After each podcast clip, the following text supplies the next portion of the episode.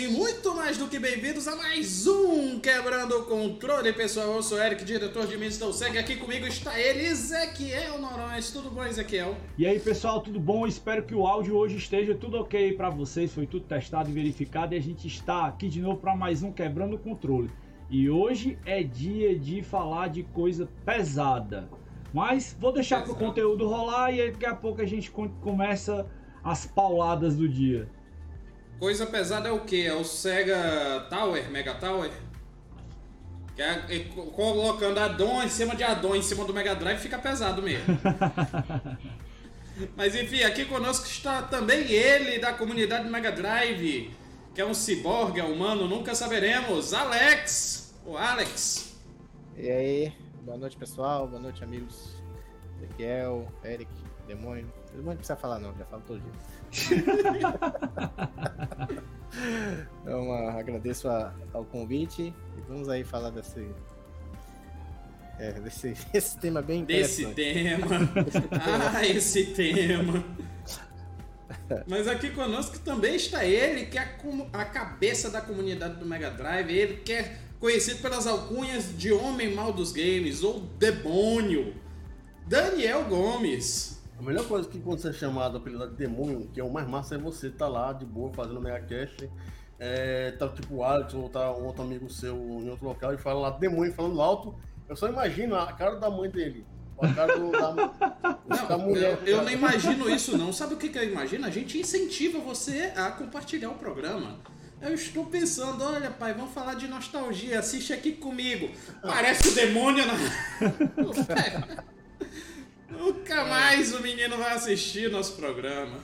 Eu, o que eu quero, que eu gostei mesmo realmente desse tema é que, apesar de ter sido é, mostrado há algum ano atrás, é, demorou um pouquinho, mas aconteceu o que o cara do vídeo falou.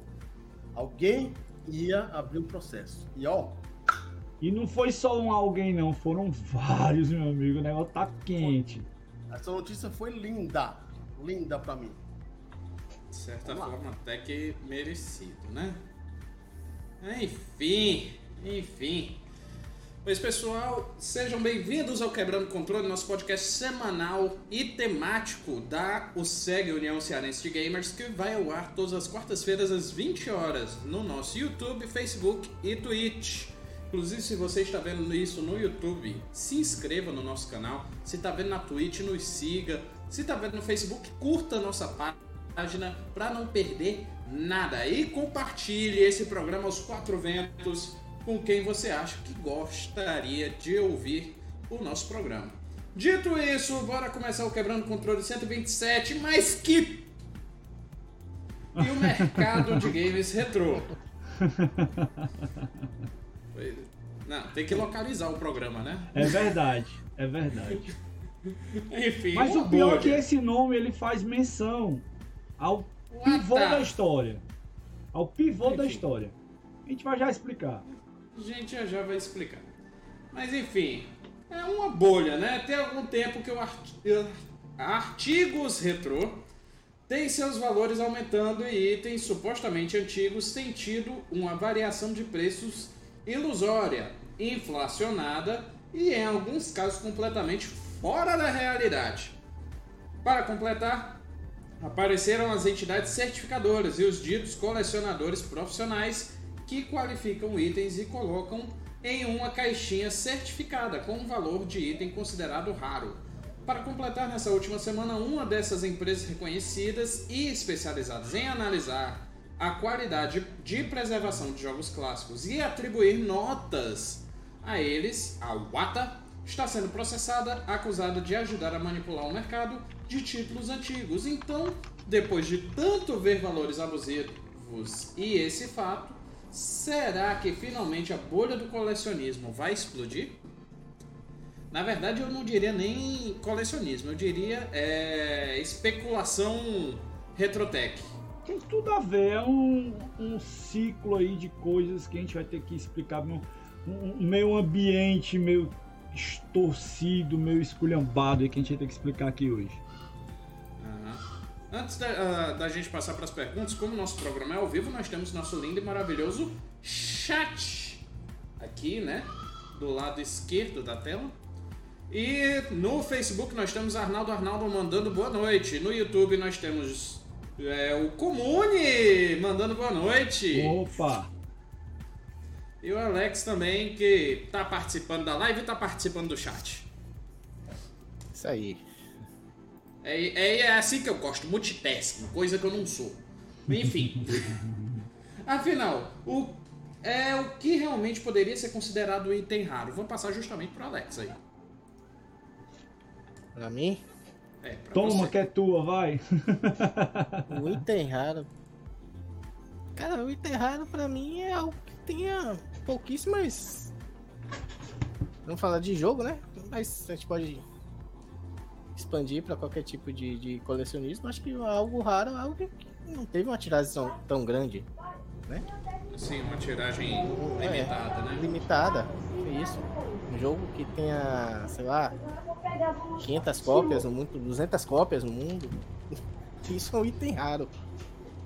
Só que não é o que acontece hoje, né? Hoje tudo é raro. Realmente, Todos os jogos são raros. eu tento concordar contigo. Então, Vai, Daniel. a gente vê como o Super Mario como raro, Super Mario World, né? É, realmente. Só Aí pra você quem realmente. Quem tá começando a, a jogar agora, né? Cara, é, a questão do item raro vem justamente do fato da sua fabricação, então, é, da forma de como ele está disponível no mercado de uma forma geral. Por exemplo, é, se você colocar aqui a Mona Lisa, ela é uma obra de arte rara, que ela é uma coisa única. Se for colocar a Capela Sistina, ela é uma obra cultural rara, uma pintura, né? Lá do, Da que não, foi o Michelangelo que fez, é, também extremamente rara, né? Se for pegar né, os, manus, os primeiros, primeiros livros do Gutenberg, né, lá da, da, da Bíblia, né, que você tem na lei desde os anos 1400, por exemplo, ou 1500, não me lembro agora. Aqueles itens que ainda existem por aí são itens raros, né? Agora, a gente for pegar videogame, na qual você tem, por exemplo, é, um jogo como Sonic 1, que vendeu, como tá aqui, um milhão de cópias. Como Sonic 1 é raro? Ou vamos pegar aqui um, Aerofight Sonic Wings, que deve ter 15 mil cópias. 20 mil, como tá 15 mil cópias? Como esse jogo é raro? Eu até consigo imaginar como, mas não vou. Não, mas, mas aquela coisa. É, a raridade é quando você tem Escassez. extremamente reduzida de um produto. Pois Por é, que que o justamente isso. Por que, que o ouro é raro? Por que, que a platina é mais rara que o ouro? Porque o, é, tem uma lá, um mio- mioníbio, sei lá, uma, uma outra, um outro Nióbio? mineral. Acho que não, não é nem um nióbio, é um outro. É, que é um para condutores elétricos. Nióbio. Não, não é esse aí não, é outro. É, aí não é não, não, é o nióbio que eu tô pensando, não é outro. Que é extremamente raro, que existe só em alguns pontos do planeta Terra. É, Aí você tem justamente essa condição de raridade. Agora, videogame que.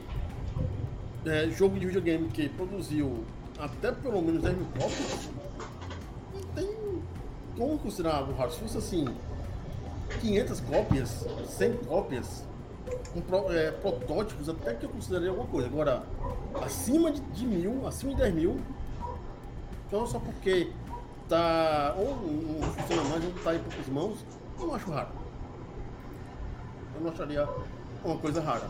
E quando você pega jogos mais conhecidos, como aqueles tinham de Mortal Kombat, Super Mario World, Sonic 1, é, é, Street Fighter 2, é, é, Bomberman, que venderam entre centenas de milhares e milhões, e você vê por aí, tanto aqui no Brasil como lá fora, jogo raro, aí que o negócio pinota pra loucura e desespero, né?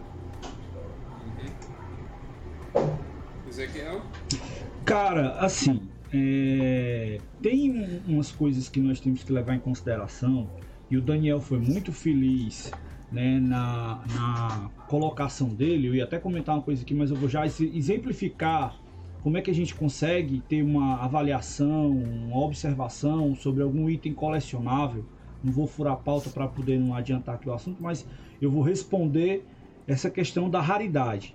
A primeira coisa que caracteriza a raridade, até me remete ao programa que a gente falou aqui dos NFTs. Os NFTs eles são criados por um princípio de escassez. Então, se você define algo de forma escassa, isso já aponta para uma certa raridade. Então, se você tem itens colecionáveis que são feitos em poucas quantidades, né, então esses itens você pode considerá-los de forma rara. Agora, existem determinados tipos de jogos mais antigos que você encontrá-los hoje em dia na forma a qual ele era vendido, entendeu? Um estado muito bom de conservação, por exemplo, um cartucho de Atari que eu vou já mostrar aqui para vocês que já tem 40 anos. Ele estando no estado de como se você estivesse tirando ele da loja. Você já pode considerar isso, né, considerando essa idade, o fator de conservação, né, e, e o estado de funcionamento e o que o item proporciona para a pessoa e o valor que aquele item tem hoje em dia, que existem sites especializados que colocam essa questão de valores também para isso, você pode indicar também fator de raridade. Agora, como o Daniel falou, ele falou do Sonic, eu vou falar do Super Mario. O cartucho Super Mario World do Super Nintendo sendo vendido como cartucho raro. Fala sério, cara. Tu tá de é brincadeira. Difícil defender. Entendeu? Então, o que que aconteceu? Na verdade, essa provocação desse programa, ela já vinha há algum tempo. Nós já fizemos alguns programas que retrataram algumas coisas sobre isso, mas só que agora foi a gota d'água. Esse escândalo que aconteceu essa semana evidenciou algo que já vem inchando há muito tempo e que começou o processo agora de evidência do que está sendo feito, porque, cara, tem muita gente tirando proveito disso e está ficando uma coisa extremamente insuportável, principalmente para quem gosta de colecionar e de quem curte realmente isso de verdade e não está só na modinha.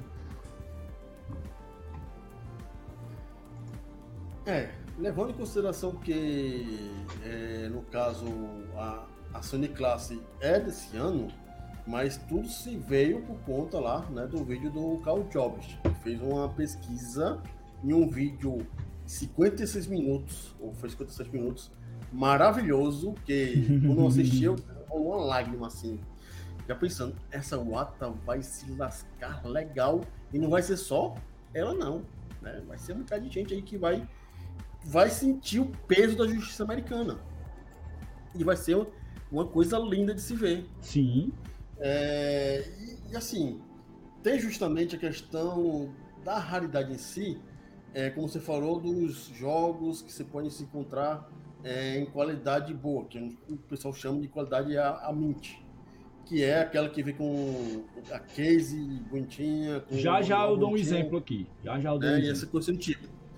Só que ainda assim, é, apesar dos pesares, se um jogo desse tem 5 mil unidades, para mim não é raro. Não importa a forma. Se você tiver só o, o, chip lá, ROM, funcionando, colocar no, no Atari, estiver funcionando, é o jogo, pra mim. Uhum. Assim, vamos lá. O que é que torna coisa rara? É a disponibilidade da coisa. Primeiro jogo fator. Tá disponível. Primeiro fator. O jogo está disponível. Como? Um meio físico ou digital. Se o meio físico sumir, tem o digital. Então ele não é raro. O NFT é, não, é raro. Não é raro. Você tem acesso ao jogo. Não, mas entenda bem. Entenda bem. Então, você pode eu, considerar eu, o item digital mim, e o item físico. Mim, o item físico, o item físico, ele tem um fator de consideração preponderante, principalmente para colecionadores, tá certo?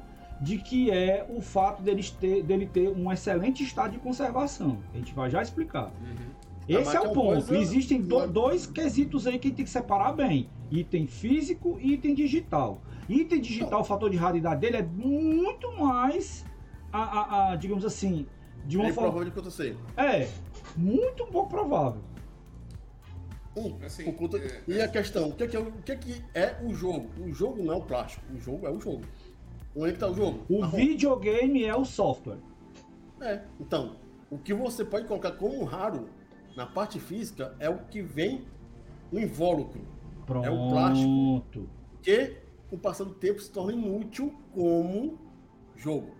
Porque a gente sabe que circuito eletrônico é fisicamente impossível de, de durar para sempre.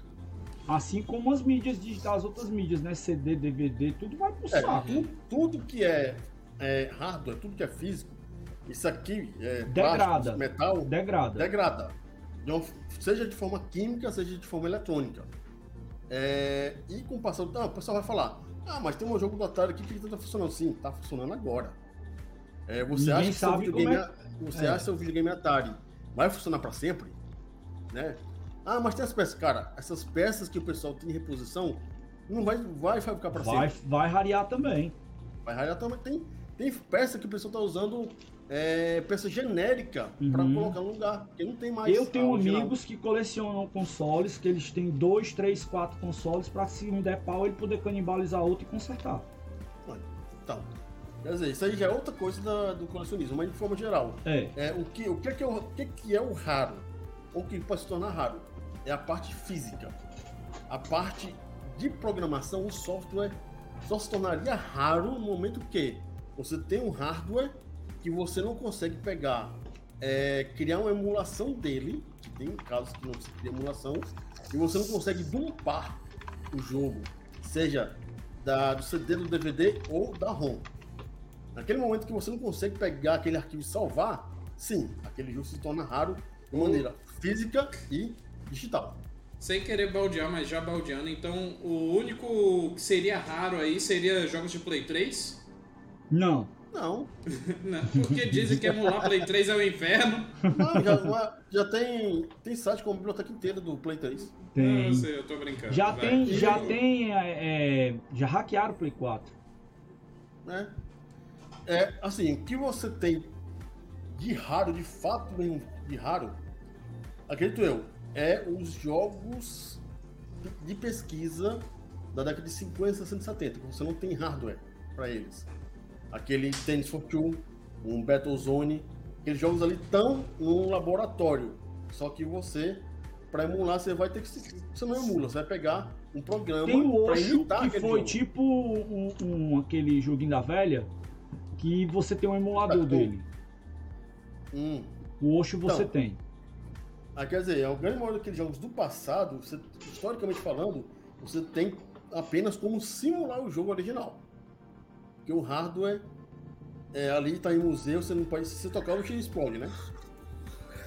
Enfim, tem essa coisa. É, E é justamente que no caso do exemplo falando do NFT, o NFT é a forma mais escrota que existe na face da Terra e colocar raridade. Porque, tipo, ah não, eu, tenho um- eu, eu comprei o do macaco lá, né? A imagem, o NFT. Que é uma, é uma coisa lá que diz lá que você tem na carteirinha digital sua, que aponta a memória tal, um hash tal, que aquele, aquele macaco é único. Sim, mas se eu pegar, É seu. se eu pegar lá e tirar um, um print screen, e aí? O que é que isso se É torna que, raro? é, é que isso. Quer ver é um exemplo bem, bem pesado disso aí? É o seguinte, eu vou dizer que eu vou lançar um Death Stranding. Vou pegar logo um exemplo de um Fela da Gaita, né? do Kojima. Aí eu vou lançar um Death, uma versão do Death Stranding com somente 20 unidades disponíveis. As 20 primeiras pessoas que comprarem, pronto, acabou. Não vai ter mais. Então aquelas 20 pessoas vão ter 20 jogos gerados a partir de um hash. E somente aquelas 20 pessoas vão ter aquele jogo daquela forma. Isso aí seria um modelo que a gente poderia colocar para exemplificar o que os NFTs podem representar no universo de venda de jogos. Fora personagens, avatares, é, roupas, itens, etc, etc, etc. Coisas que você pode colocar como itens é, comerciais, né, itens vendáveis raros dentro dos jogos. E coloca assim, raros com. é, raros com aspas elevado 10 elevado a 1 quatrilhão. É um raro, um raro tão artificial quanto quanto de 3 reais. É, o NFT ele é artificial. Não, mas assim, é um tão artificial. Como uma, que uma artificial coloca assim. Quando vocês falarem de artificial pra mim, da minha. Quando eu tô falando, é mentiroso. Bom. Porque não existe É. esse, esse, esse raro aí. Bom. Enfim. é, antes de passar para a próxima, ler aqui os comentários. Nós temos Pode ou não pode mandando boa noite? Boa noite! Davi Wesley mandando boa noite. É, De, Débito Tomasso. É, por isso, todo mundo. Todo muito cuidado com o cartucho do Nintendo 64 e eu adotei o Repro. Vou falar sobre isso. por conta disso. Mas é fogo por conta da matéria-prima que está em falta, é, realmente. Davi Wesley concordou comigo, emular Play 3 é horrível. E disseram que hackearam até o Switch. Sim. Não, o Switch é. Eu uso e uso, cara. Só pra começar. E assim, é... o PlayStation 3 só é difícil um pouco de é, emular. Não é nem por conta das SPE, né? Que é a, Uhum. do, do, lá do núcleo do pessoal dele. É porque é, tá faltando o watch paper dos outros componentes. Aí o pessoal tá indo na base do erro, erro e acerto. Mas bota uns 5 Tentativa anos e aí. É, daqui a uns 5 anos esse negócio vai estar bem emulado. Deus queira. Ah, Arnaldo Galberto mandou aqui na Twitch. Qual seria a melhor opção de vender ou comprar? Craigslist, eBay ou na Feira da Lagoinha? Na feira, é, eu prefiro na feira que é físico. Você pega lá, olha. A feira, a feira, Cara. eu não tenho costume da Feira da Lagoinha, Por mas falar eu em feira, tenho em feira da- dos da pássaros, Parangaba. faz muito tempo que eu não piso lá. E a última vez, tem um, acho que foi bem antes da pandemia, inclusive, já tava derrubado o negócio lá. E esse negócio de item raro, tinha até um camarada lá que eu conhecia que vendia as coisas, ele exatamente entrava nesse hype de colocar lá, e ele colocava uma tarja lá nos cartuchos, nos itens que tinha item raro, pra pessoa chegar lá e pagar mais. A pessoa, não, não, você tem que falar, fala, fala o correto, cara. Fala, não, fala a verdade. Não é a pessoa, o, o cara besta e pagar. É que eu tô Pô, gentil hoje, eu vim na cara Não, eu- passa gentil. Não, não, eu gosto de É falar. porque eu já basta você de, de azedo no programa hoje. É, Não, eu, tô- tô- eu fico, eu fico puto com um negócio de ra- raridade, assim. Né? Já vou te- mas, cara, que eu acho que eu, eu seria um comerciante muito honesto, pra falar a verdade. Eu não, não conseguiria pegar e colocar na pessoa, tipo, que isso aqui eu não tô, não. Peguei lá um. Peguei lá. Vamos dar um exemplo. Eu peguei lá 50 jogos japoneses lá com Isui, né?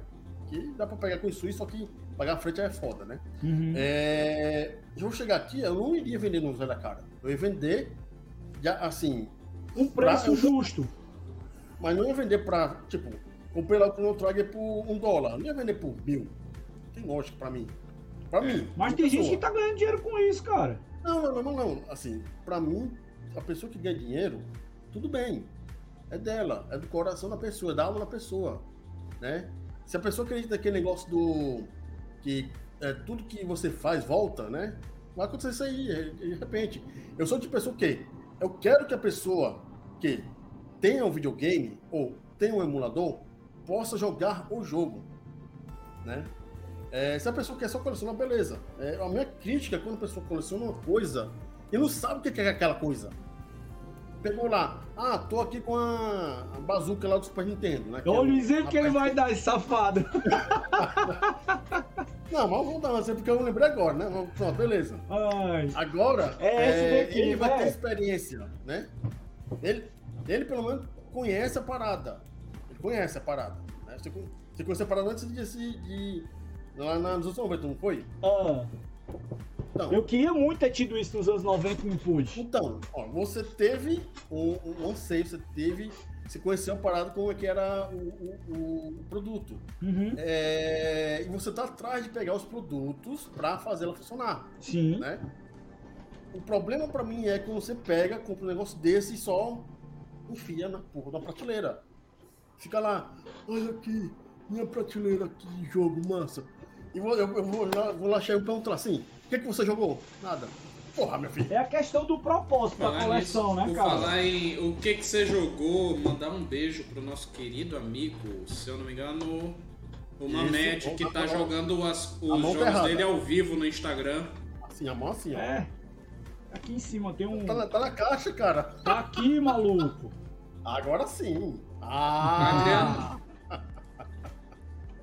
Tem uns Aí. botões aqui. tudo Como é que é o nome né? desse? Super Light Scope Cannon? 6. Como é que é o Super nome? Scope 6. Essa aqui é a Super Ah, Scope. Super Scope, é. Isso. Super Scope 6. Essa aqui tem, tem origem, cara. Essa daqui veio do meu amigo Luiz Nai. Aham. E eu tenho, eu tenho Certo. quando, quando eu pego itens de cole- assim para coleção, né? Quando eu pego de amigos, eu guardo e anoto de quem eu peguei, quando foi, tudo direitinho, exatamente para poder eu ter a noção, né, dos itens, de onde é que vier e a história. Para mim é isso que conta na coleção, a história daqueles itens, o- o- as coisas que você vai ter e por que você conseguiu e como você conseguiu. Enfim. Malária. Enfim. Lê aqui os comentários do YouTube. Adriano Ramos, boa noite, seja bem-vindo. É o fim do mundo do mercado retro game. Ai. É, O débito Rio aqui, o único cara que compro dessa feira é o Leon. O cara é pescador. Tudo que esse cara pesca, ele dá um jeito de consertar. Eu comprei dele um controle de PSX, o primeiro sem analógico, que funciona até hoje. Olha e o aí. PS2. É, ainda ganhei um PS2 de um amigo, todo solto. E ainda deu certo fazer o PL aí, corri pro abraço. Cara, compro o jogo pra jogar, mas claro, tomo conta pra caso eu não querer mais. É, tem que tomar conta mesmo. Por exemplo, eu vendi meu Play 2 com um item, é, não é raro, mas com um item que valorizava bastante ele, que era um controle sem fio. Hum. Vendi ele com o controle e com os receptores. Eu não sabia nem que a Feira da Lagoinha tinha coisa de game. Depois eu vou pedir pro meu eu amigo Arnaldo não, me levar lá. É. Vou pedir pro meu Arnaldo me guiar lá depois. Tô devendo, Mas, tô devendo um encontro com o Arnaldo, inclusive. Vou pagar, viu, Arnaldo? Conhecer você pessoalmente. Continuando aqui, existem muitas diferenças nos itens que podem é, podemos comprar como colecionáveis, certo? O que, que diferencia o item chamado item de coleção de um item comum? E esse fator interfere no preço? Vai lá, Ezequiel. Ó. Vamos lá. É o seguinte. A primeira coisa que as pessoas têm que colocar na cabeça, né, que quando você vai pegar um item colecionável, tem uma coisa que eu referencio muito que é aquele carro que você vai comprar e o cara vai vender o carro, ele diz é completo de tudo. Aí eu completo de tudo o que, camarada? Porque um carro completo para mim é o top de linha daquela série. Então esse é o carro completo. Ele tem teto solar, tem acessório, não sei o que. É aquele, cara, aquele carro que você não vai mexer mais nada, porque ele já vem de fábrica todo completão. A não ser que você botar algum acessório, alguma coisa que não venha, mas é o carro completo de tudo. É isso que eu chamo de completo de tudo. Mas a, a, a turma, quando vai fazer essas coisas, eles não têm noção. Então eu vou dar um exemplo aqui de um item colecionável. Este cartucho de Atari, certo? Ele é um cartucho que você pode dizer que é um item colecionável e de certa forma já tem um certo item, um, sim, um certo teor de raridade. Por quê? Porque esse cara aqui, ele foi lançado, deixa eu pegar aqui a data dele aqui de quando é que tá aqui, hum, 1982, certo? E ainda tem um detalhezinho aqui atrás, ó, que fala que é Sunyeyo. O que que esse, o que que essa essa localização aqui diz? Que são exatamente das primeiras levas de cartuchos da fábrica Atari. Então, tudo que você vai vendo, você vai reparando e vai qualificando. Esse cara também é conhecido como uma versão Silver Label. É outro item de categorização de cartuchos. Eu vou explicar por quê. Então, ele tem a capinha prateada e o cartucho, tá certo? Que vem nele também é prateado. Então, por isso que a gente chama de Silver Label, tá? E observem que esse aqui é um item que eu tenho o maior cuidado, ó. Ele está fechado, ele não é um CIB lacrado. Eu tenho alguns cartuchos de Atari lacrados, mas esse cara aqui, tá certo? Ele já foi aberto, manuseado, mas se você olhar o estado de conservação desta caixa, você vai ver é, o estado de como se eu tivesse tirado ele da loja agora. Exceto Uhum. por um detalhe aqui de que a pessoa que foi o primeiro a abrir esta caixa fez essa gentileza. Isso aqui já interfere no valor. Esse rasgo aqui, ó, que tem aqui, já eu peguei esse exemplo exatamente para poder ilustrar. Ó. Ele não é perfeitamente tá certo? Considerável um item já bem diferenciado. Tudo, todas essas características interferem. Outra coisa que você também tem que observar, o manual original do jogo. Que esse aqui também eu guardo ele, ó, bem direitinho, tá? Então, tem essas questões que os colecionadores, né, de boa fé, eles consideram. E eles, eles reportam essas coisas e a história que envolve o jogo, como por exemplo, aquela, aquele cartucho lá do ET. Aqueles, aqueles cartuchos que foram encontrados lá em Palo Alto, né, no, no, no, na terra lá que a turma pegou o certificado da cidade, não sei o que. Isso daqui um tempo vai rarear e vai se tornar um item de museu. Inclusive, quando eu visitei o, o, o Vigamos lá na Itália, eles têm uma versão desse cartucho lá com o certificadozinho lá da cidade de Palo Alto, com a história e tudo mais. Então, são essas coisinhas, são esses elementos que fazem a diferença de um item colecionável. Aí o maluco vem e me diz que um cartucho, só o cartucho, a carcaça, toda mazelada, é um item de colecionador. Eu, cara, dá licença, velho. Você não tem noção nem do que você tá falando. Ele ser um jogo antigo não significa que ele é um item colecionável. Um item colecionável, ele é um item que tem um excelente estado de conservação. Os, os seus elementos todos completos. Então, quando, por exemplo, eu peguei essa, essa bazuca do Luiz, ela não estava completa. Ela está faltando algumas coisas e eu estou indo atrás exatamente dos mesmos itens para completar ele. Como, por exemplo, o, o manual, que foi meu amigo Daniel, conseguiu para mim, o cartucho, entendeu? Então essas coisas você pega e vai completando o item. Agora, você tem que ver a, a, a, a, ideia do que você quer fazer. Se o item é brasileiro, se o item é americano. Então você tem que ter a noção do que você quer fazer. Porque um item desse todo completo, se você for procurar no Mercado Livre, essa bazuca, você encontrará de mil, dois mil reais. Eu não pago. Entendeu? Eu não pago esse valor porque eu acho algo extremamente abusivo. Tá certo? Uhum. Então, um item desse completo, se eu fosse avaliar para alguém chegar para mim e perguntar, eu pagaria 500, 600 reais. Ele extremamente completo. Né? E ainda muito, tá? Ainda muito porque está se levando em consideração já o fator de hoje em dia das coisas que a gente tem. Mas esses valores acima disso é absurdo. Entendeu? Então é tirar proveito demais. Então nós temos que ter essa noção. Alguns amigos vêm conversar comigo, né, que estão começando a colecionar, vendo algumas coisas, e me perguntar preço, eu geralmente eu jogo lá para baixo. Porque se eu jogar o valor e aí fazer aquele cara aceitar aquele valor que está lá em cima, eu vou criar o hábito de colocar mais e mais pessoas nesse, nesse item inflacionável. Então, respondendo e finalizando aqui, um item colecionável ele tem quesitos a se observar. E o primeiro deles é o estado de conservação, a quantidade de elementos que ele possui originais da sua, né, da sua venda inicial e a, a, a fatores de, de raridade como por exemplo quantidade de unidades vendidas, se foi um item que é autografado, como o Zibo do nosso amigo Daniel, entendeu? O Zibo do Daniel é raríssimo. Só tem um desse jeito. É o dele. Entendeu? Então tem certas coisas que tem que se avaliar e julgar para poder considerar ser um item colecionável ou não.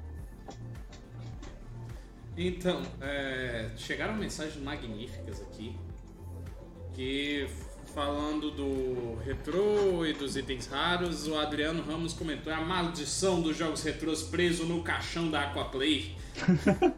Adorei. A gente chega já lá. O débito Tomasso continua aqui. Cara, o item de coleção para mim é justamente a conservação. O tipo. O Nintendo 64 que eu comprei foi um modelo americano que não precisei destravar, só precisava tirar a trava, que nem do SNES, que para quem não sabe é uma cirurgia com a faca quente. Uhum. uhum. Outro ponto que valorizo na compra de cartuchos de Nintendo 64 e SNES é a caixa com o manual e tudo. Comprei Mario Kart do SNES com o manual e tudo em japonês, assim como o cartucho do F0. Só não veio o manual, mas a caixa já é original e muito conservada. Cara, essas falcatruas é osso. os caras elevam um nível pro absurdo. Exatamente. Aí o Adriano voltou. Esse caso do Super Mario Bros. do NES, que foi o jogo mais vendido do mundo, foi o maior crime da história dos videogames. A gente já já chega lá. É. E débito terminou aqui. Fora o cartucho do russo maluco. Não é um item raro, mas me custou um preço de aluguel é, que valeu muito a pena. Tem. Calma aí. Tem que. Tem gente que Tem me gente pede que para eu vender. É, é porque eu tava vendo um que aqui, não sei da onde. Eu Tem quero gente saber que pede item é esse que pra eu não ainda mas- não. Pois é, é o, o cansaço. Tem gente que me pede pra eu vender, mas eu não vendo o meu item favorito. É, e tem isso. Cada colecionador tem seus itens ali preferidos que ele não vende, não troca, não faz negócio de jeito nenhum. Pois é. Passar agora a palavra para Daniel. Pois bem, né? No caso, eu vou é, destroçar esse negócio. Qualquer item, qualquer coisa é colecionável. Não importa a forma ou o estado. Porque, por exemplo, tem gente que pode simplesmente pegar as caixas de videogame, jogar fora e ficar só com a, com a fita. E pegar dali e fazer um full set de Mega Drive Super Nintendo, é, Playstation Saturno, só com o básico. Ali você tem uma coleção, né? Sim, E esse partindo É. dessa ideia, sim, concordo. é, uma coisa, com moeda, com silo, com. Quem antigamente Cartão telefônico. que teve, a gente colecionou, né? E tem Eu cartões sei. lindos. É, tem também o caso de que criança pegava carteira de cigarro. Só as carteiras mesmo, pra colecionar. E valia alguma coisa carteira de cigarro na molecada do bairro, né? É, qualquer coisa colecionável e é aí justamente dependendo da forma de como o produto está conservado tem o seu valor verificado que tem dois valores na verdade tem o valor de mercado e tem o valor emocional Esse aí não tem preço. É, Não, o valor- o valor é emocional- osso.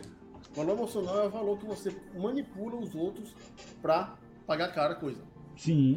É a nostalgia. Aquele momento que você vai lá, você teve o Mega Drive, mas não teve o Street of Rage 2 da Tectoy. E você quer porque quer ter o jogo. Então, você vai encontrar alguém que vai vender um jogo pra você por 300 reais. Aí você acha isso meio caro, mas o cara chega lá e fala: Cara, esse jogo aqui é fantástico, foi feito parte da minha infância, joguei muito no, no fliperama, na, na- na locadora. É uma É. peça da produção nacional de videogames. É da Tectoy, cara, porra, eu sei que você jogou também. Aí a pessoa vai sentir aquela angústia anseio e vai comprar um negócio mais caro. É porque a nostalgia, quando você necessita preencher essa coisa, cara, é qualquer coisa que você é, que te passa pra frente, você paga às vezes. Porque é, o grande pro- problema, ou na verdade, grande desvantagem da maioria das pessoas é que o coração fala, fala, mais, fala mais que o cérebro. Né? Isso Não. sem falar de gente que apela pra Foz, né? Quem não sabe é o medo de perder. Sim. Que no caso, aquela chance única de ter aquele produto. Uhum. Uhum. Aí, aquela, ainda, aí por isso que ainda bem que no meu caso, né, é, eu já passei disso em 97.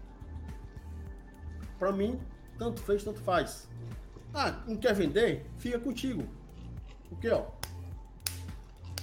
não faz diferença pra mim se eu não tenho, não tenho um videogame, se eu não posso ter a fita. É, cara, 97 conheci os emuladores e morreu. Pra mim, eu não faço questão nenhuma. E aí mais por cima, eu não vou pagar acima de 100 reais em qualquer tipo de jogo que existe na face da Terra. Ah, não, é o Doom autografado pelo John Camargo. Romero. Não, não, É. não, Romero não. Não, eu confundi aqui. ele, ele ajudou. Camargo é o criador. é, é, nem que fosse assinado por ele, nem pela mãe dele. Eu não. Pra mim, eu quero o jogo, eu não quero a assinatura do jogo. Nem que seja assinado pela mulher com a marca de batom, né? Não, não, aí aqui chega lá, é, é, tem o jogo do Indiana Jones aqui, do, do- da, da Última Cruzada, que tem o, o Cálice de Jesus. Nem que fosse Jesus bebendo a água, que eu ia pagar mais de 100 reais. Aí, voltando, né? É, as condições tem várias, né, do, do, do, jogo. Você vai pegar lá, tem um jogo Mint, tem um jogo Luz, tem um jogo Cib, tem um jogo Nib. É tanta coisa que o cara vai tentando avaliar que tem um montante de coisas que no final das contas vão ficar assim, caralho, eu só quero um jogo. Não, mas esse jogo aqui é, é Cib Mint, é, foi sair primeiro de fábrica. O melhor de tudo, é o cereal espancando a caixa com plástico, com oxigênio feito pelo fabricante. Eu, meu amigo, eu quero o jogo, eu não quero saber se os átomos do, do negócio é baseado no Césio 1, 2, 3 lá, para contar o tempo do jogo lá. O pessoal complica demais, né? O colecionador, às vezes, é, se faz levar justamente por conta disso. E é por isso que muitas vezes os negócios ficam muito caros, porque é, acaba tentando colocar dados, valores que no final das contas, quando você morrer, ninguém vai querer saber se você vai jogar fora. Né? Eu pego aqui, eu vou dar um exemplo aqui. Eu, tô, eu tenho quatro jogos de Xbox. Por que, que eu tô quatro jogos de Xbox? Porque um me deram, esse foi 30 reais, esse foi 50 reais, esse foi 50 reais. Aí eu vou pegar no meu Xbox lá, aqui no que eu tenho aqui, eu tenho 150 jogos porque eu paguei 10, 20, 30, 50 reais. Aí fica justamente essa coisa, né? É, é importante, para quem é colecionador, é você primeiramente mirar a forma que você vai colecionar e ver o que, que realmente é a sua coleção em si, né? Porque qualquer coisa vira coleção. Qualquer coisa realmente é coleção, é colecionável. Uhum. E pode ser, como eu falei, tanto a fita colecionável quanto o jogo completo colecionável. Enfim, são tantas variáveis que acaba sendo uma coisa só. Quanto você tem de bolso para aguentar isso tudo? Pois é. Alex, tem alguma coisa para adicionar? Eu concordo com, com, com, com o Daniel nessa questão de o que é um item colecionável. Assim, o que Ezequiel falou é, não, não tá errado também, né? Tem os colecionadores, os colecionadores mais é... Não chame de profissional, não, pelo né? amor de Deus. É, é, é, é exigente, Não chame de colecionador profissional, não, pelo amor de Deus. profissionais também, né? Não, e... os, não, não é profissional. Alex, não é, não é profissional, é o prateleirista. Não, mas. É, era, antigamente era prateleirista, tem outro prateleira. Só pra prateleira. Mas como eu já falei, você pode colecionar o que você quiser. Uhum. Qualquer item. Se o cara tem só. Tem, ele ah, quero a coleção, mas eu não me importo com as caixas, não me importo com o manual, eu quero só o cartucho. Ele pode pegar só os cartuchos e fazer uma coleção. Ele pode fazer até um quadro. Cartucho. Só é. coleção. Ele tem, o, ele tem uma coleção só do cartucho. Claro que tem tem colecionador que quer o CIB, que é o jogo completo, que é o cartucho, que é o manual, a caixa, é, tudo bonitinho, tudo bem conservado. Se for lacrado, aí os caras dá até convulsão. Aí é cachoeira entre a perna, enfim. Então, mas é, não é a questão da, da, da, regra, né? Acho que cada um. Tem gente que coleciona jogo que não é original, por exemplo, jogo pirata. Tem gente que coleciona coleção só com jogos com uma caixa de papelão. É... Enfim, acho que isso é bem, bem relativo. Cada pessoa do, dá um direcionamento para a sua coleção. Né? Isso. Né? Agora tem os dois que quer colecionar tudo, tipo, né? não importa, né? Qualquer, qualquer jogo, qualquer. Não, ele não tem uma esse aí ah. vai entrar no mundo do buraco sem fundo. Ele não.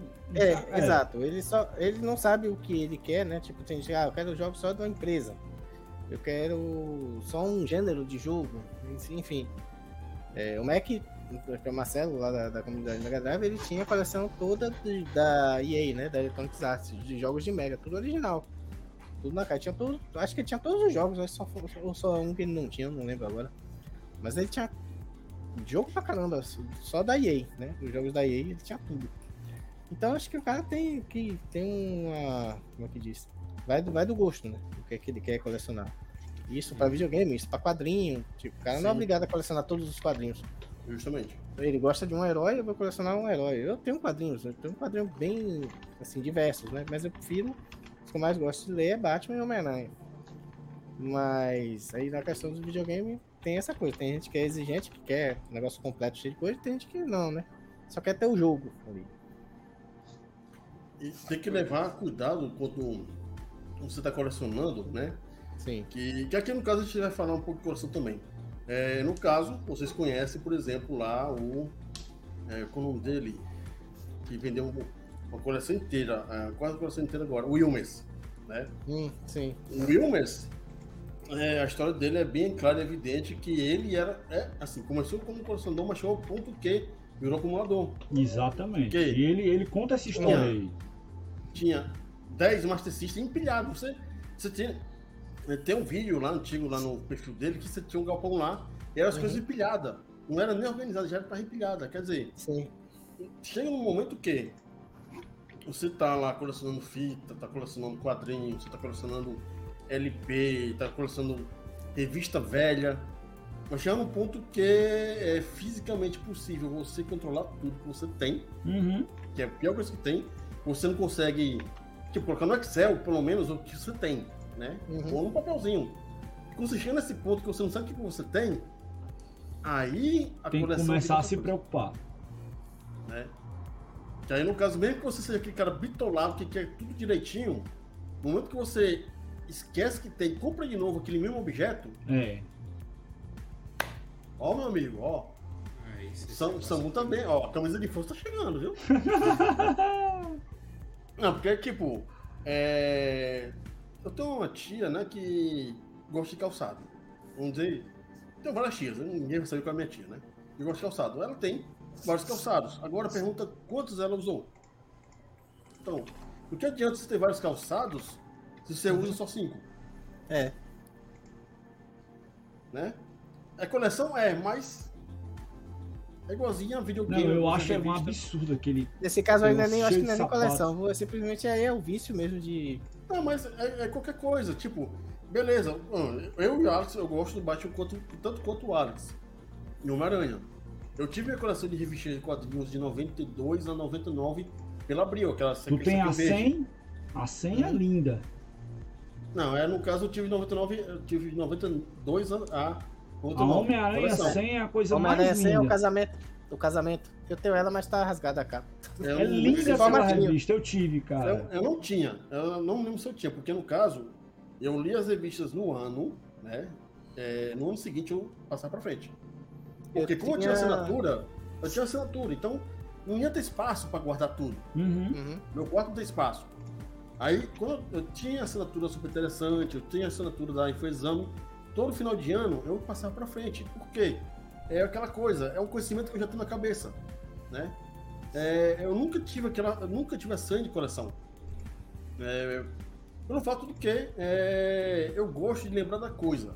Tipo, é, e eu sei que se eu me pegasse pra colecionar, eu seria acumulador. Eu tenho certeza disso. Eu Tem que tenho ter muito autocontrole. Eu tenho algumas que eu ainda guardo, mas aí é aquela questão da nostalgia. Eu guardo mais por, por, por- por- pela lembrança. Não é que eu é, vou sair comprando mais revistas antigas. Eu tenho algumas revista- revistas que eu ainda quero é, comprar, né? Que eu li, mas não tenho. Algumas edições, mas coisa bem específica. Uhum. Batman 1, eu quero, quero, quero pegar. Se, se eu ver uma.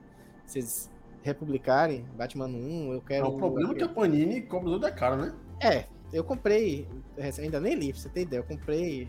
Aí já é um Recente- meio que. Já é Recente meio dois anos, a- recente Não. dois anos atrás, viu? Não, ano passado. Ano, não, ano passado. Na Olha as coisas pandemia, aparecendo aí. Olha Na os pandemia- aparecendo. na pandemia eu peguei a Crise nas Infinitas Terras, né? Isso é É legal. uma história muito foda. Essa na, é na legal. promoção. Eu comecei a ler, mas nem, nem, nem, nem fui muito pra frente. Aí, é- então, aí é aquela coisa do, do plano da acúmulo, né? Eu tenho Pessoal, prestem tenho atenção que daqui a 10 pouco aparece aí as caveirinhas do, do, do, do Daniel aí também, viu? Pode ficar esperto aí. Eu tenho pelo menos uns 10, uns 10 quadrinhos aí que eu peguei e ainda não li. É, pois é, mas assim, é justamente. é, eu quando compro as coisas é, acumuláveis, né? Colecionáveis, por exemplo, eu peguei e comprei os Harry Potter todos, os sete. Olha Vai lá. Olha, mata aquela coisa. Como eu comprei? Foi em 2004, 2005, cada um por 10 reais. Uhum. que era o tempo que tava baratinho.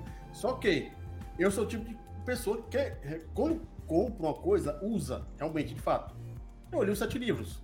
É, eu li aqueles do. aquele lá do J.R. Martin lá. O Guerra, Guerra, Não, Senhor Guerra dos Anéis. Tronos, né? Não, Guerra de Tronos. O Martin Hum. é um. é, Ah, é, sim, sim, sim. é, que é um livro dessa grossura assim, né? Menino, eu li, li tudo, né? É, eu li Crepúsculo.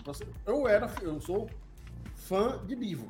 Eu comprava muito livro, até que o Eu preço vou, aumentou. eu vou ficar calado porque nessas aí eu também tenho culpa no cartório.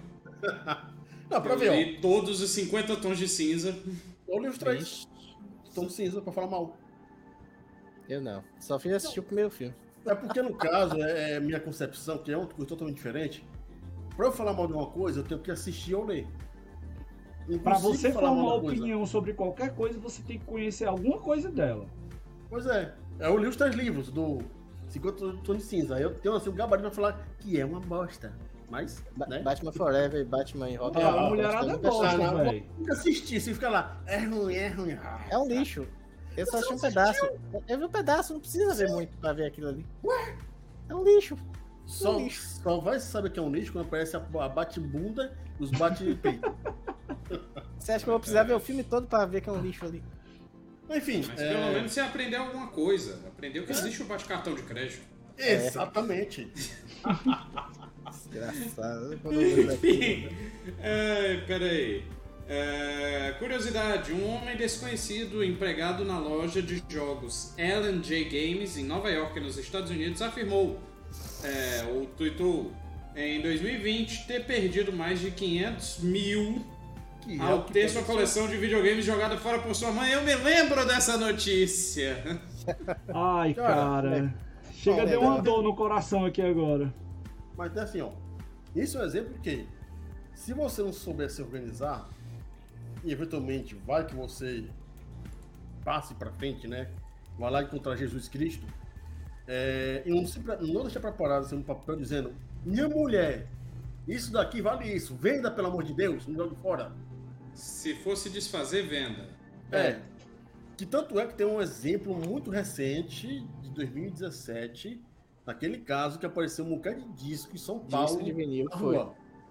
Disco É. raro. Eu ia falar isso. Ninguém sabe a origem. Ninguém sabe. Se o cara Quer morreu e jogaram fora. Ó, tem um caso de um, um amigo que faleceu recentemente. Saúde. que a esposa dele sabia de toda a coleção, as coisas, não, a família dele, a família dele sabia de toda a coleção, as coisas dele, e não tinha noção nenhuma. O que é que eles fizeram? Alguns amigos, não, alguns amigos foram lá, conheciam né, a família dele e tal, e orientaram. Olha, você não Uhum. pode entregar isso aqui. Tem coisa aqui que ele tem, que a gente sabe, que vale coisa demais que vai ajudar vocês, até nas despesas aí da, da- do velório e tudo mais que vai ter com ele. E, e muitos amigos se juntaram, organizaram a lista, algumas pessoas compraram, entendeu? Ajudaram também e, e organizar tudo isso, mas foi uma coisa entre amigos. Mas não é cara- todo o cara mundo que tem isso. É, não é todo mundo que tem isso, entendeu? É, Se não não é todo é mundo isso aí não vale nada, não. Me dê. Me dê. É. Eu jogo fora. Eu jogo fora. É, eu jogo fora, outro dia tá no mercado livre. Ainda vai dizer, assim, eu compro por isso, só pra. pra, pra pra- Ajudar. Um valor, um Ajudar. valor simbólico pra ajudar aqui. Eu X. Mas, Enfim, é, é um negócio assim que a gente tem que. É um, é um negócio preocupante, né, às vezes. Mas enfim, são coisas da gente mesmo que a gente tem que. Assim, eu tô falando isso porque a gente acha que não vai virar colecionador, não vai virar acumulador. Pode virar a qualquer momento, porque isso pega a pessoa bem e pega bem direitinho. Eu, por exemplo, eu tive, ó. Cara, eu, eu comprei os seus anéis, pra vocês verem. Eu comprei a versão português, em brasileiro, né? Aquela capa mais Uhum. comum, os três. Eu comprei a versão um, um- é, volume único. E no- na- quando a Amazon começou no Brasil, com preço barato, eu comprei os três separados. Meu, meu irmão também tem. Ele, meu irmão Oi. também tem. Tem três versões, ou é duas, do Senhor dos Anéis. Pois é. Aí eu Ah, tenho o é, Silmarillion, eu é. tenho o Filho de Também. É, quer dizer, aquela coisa, se, eu, se tá barato, pra, no caso, aquela coisa. Se tá barato, aí sim eu pego. É, ele pegou na promoção também. Mas aquela coisa, o barato que você pega é um acúmulo a mais. Sim. Vai chegar no ponto que você não vai ter onde guardar as coisas. É o que eu digo, né? E se você mora em apartamento, Pior ainda. ah, minha- aí chega assim a, a mulher, mais uma coisa? foi num, As num caixinhas vídeo que eu quando chega aqui, aí eu já vejo assim, as caixinhas quando chega aqui já olha assim meio torto, né? De novo? Não, eu. Me lembrou agora, foi num vídeo que eu vi, eu acho que foi no Biela Torta. Se isso chegar a ele, um beijo pro canal do Biela Torta. Que é o cara quebrando a parede pra caber um Opala na garagem. Que falo, é grande essa porra. pois é. Ah, Aí ele quebrando só um pedaço da parede pra entrar a traseira do Opala na sala. Nossa senhora. Que, aí, que uma coisa que a gente. que eu admiro muito é colecionador de quem faz coleção de carro. E carro funcional. Não os que fica parado. É. O cara vai lá, ajeita, fa- fala Aí que, tem que, que, ter, é viu, filho? rebibola. Pra colecionar carro e manter não é barato, não. E o cara ainda sabe, né? O que é rebibola, parafuseta lá no negócio, que é isso aqui, que é aquilo outro. O cara entende o carro inteiro. Isso aí é um conhecimento massa. Igualzinho, cara, do videogame, que o cara conhece o videogame. É igualzinho o cara dos quadrinhos, que o cara conhece os quadrinhos, o, o, O os cara tem aquilo ali, é apaixonado e tem propriedade pra poder falar daquilo ali. Isso é que é legal. É, por exemplo, o Alex gosta de quadrinhos, mais do que eu, ele sabe lá, o tal, o tal de Sabucema lá, é, ele, o Fábio lá. É tipo, é tipo o evangélico, ele grava até a página do É. versículo e tudo mais e sabe da história. Não, uma pergunta de música desse, pergunta a música desse pessoal, rapaz aqui, ele sabe até onde o cara deu uma cagada. O cara é DJ, pô, tu quer o quê? Mas ele sabe a história toda de todo mundo. Eu, na rádio te lascar, eu quero saber, eu quero, quero saber se dança, só. Não, não é- é Dança, gatinho, dança, enfim. É, Deixa eu só ler aqui comentário. Tem comentário demais no Tá YouTube, boa a live hoje, a galera tá mandando tá ver aqui. Mas o Débito Tomás colocou aqui um que eu achei interessante. A única coisa antiga da minha infância que eu tenho é o lençol oficial do Rei Leão, na época do filme. Eita, pô, tá, deve tá Caralho. cheiroso que é uma beleza, hein? Enfim, ah, faltou só o Alex, só que eu acho que ele já comentou bastante sobre itens colecionáveis. Ele falou. Eu falei. Então vamos passar para a próxima. Que assim, o mercado aqueceu e com isso muita gente começou a olhar mais para isso e começar a aproveitar o momento. É, que práticas vocês é, citariam que estão prejudicando o mercado de games retrô? Daniel. Cara, vou começar com a seguinte coisa. Não vou falar dos jogos que tá sendo vendido mais caro, que você tenha os aquaplay e tudo mais lá. Vou falar quando eu vi no Mercado Livre, no Mercado Livre, jogo repro raro. Tá. Pau, cara.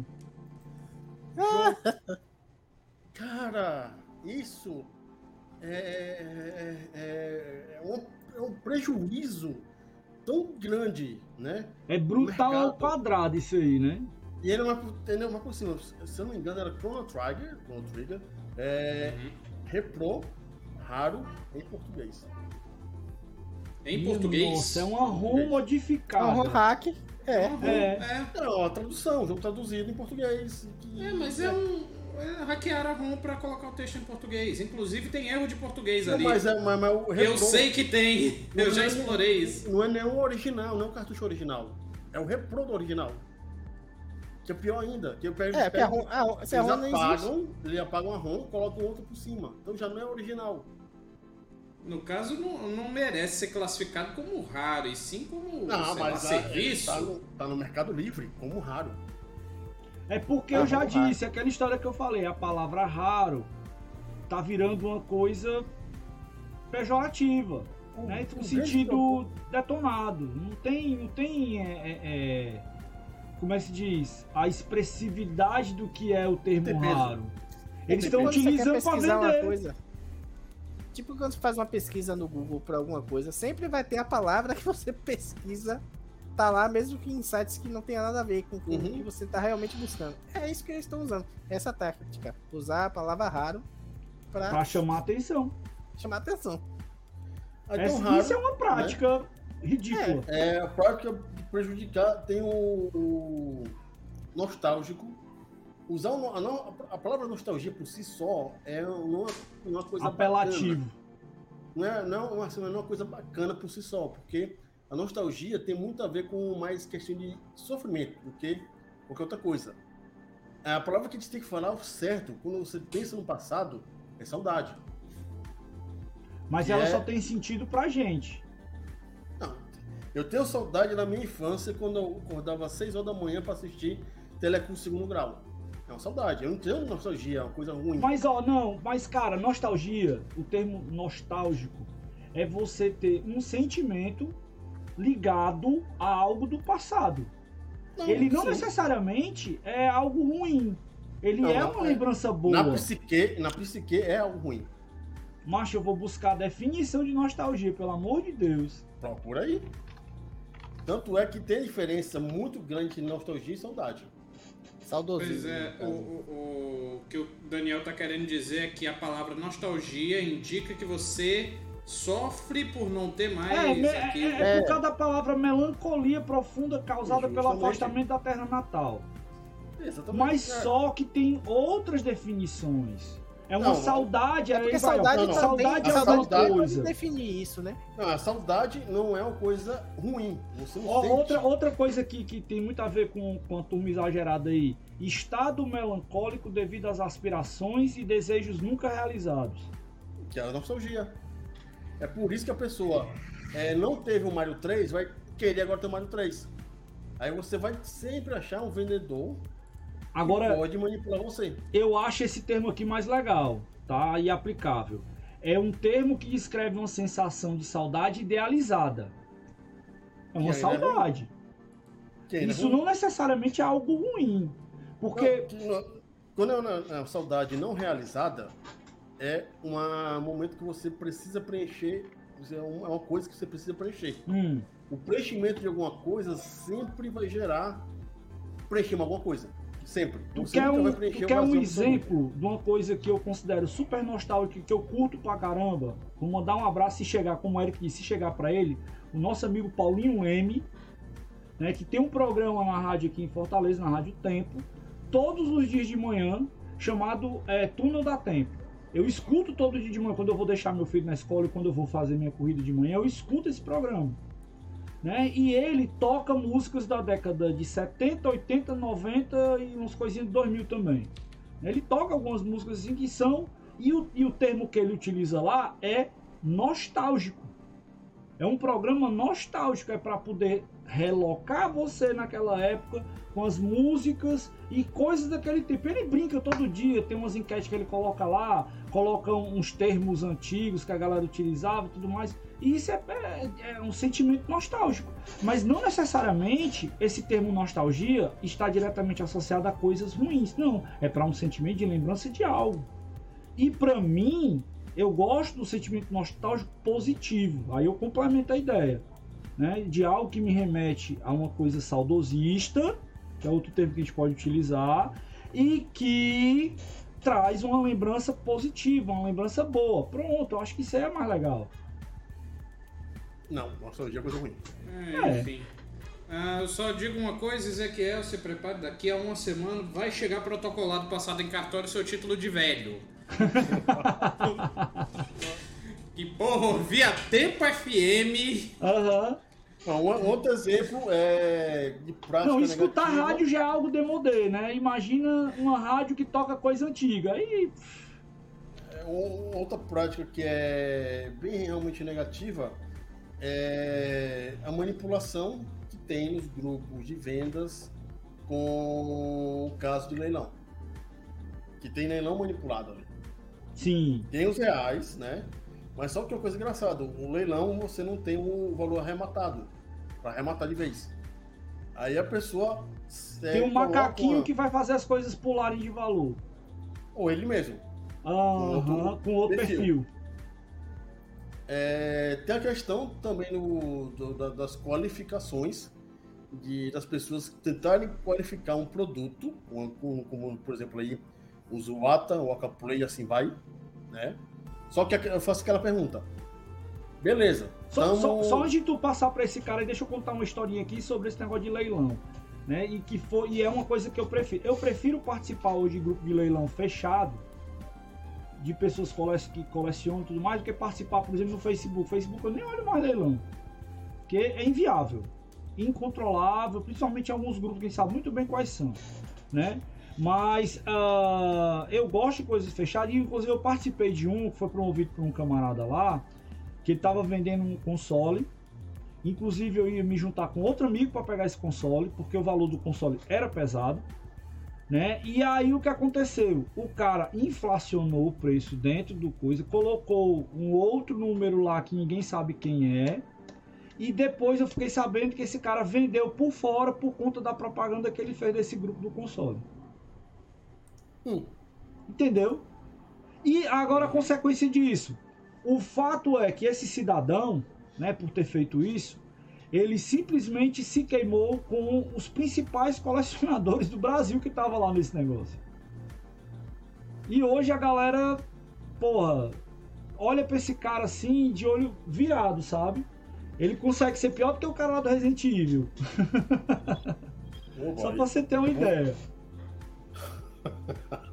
é.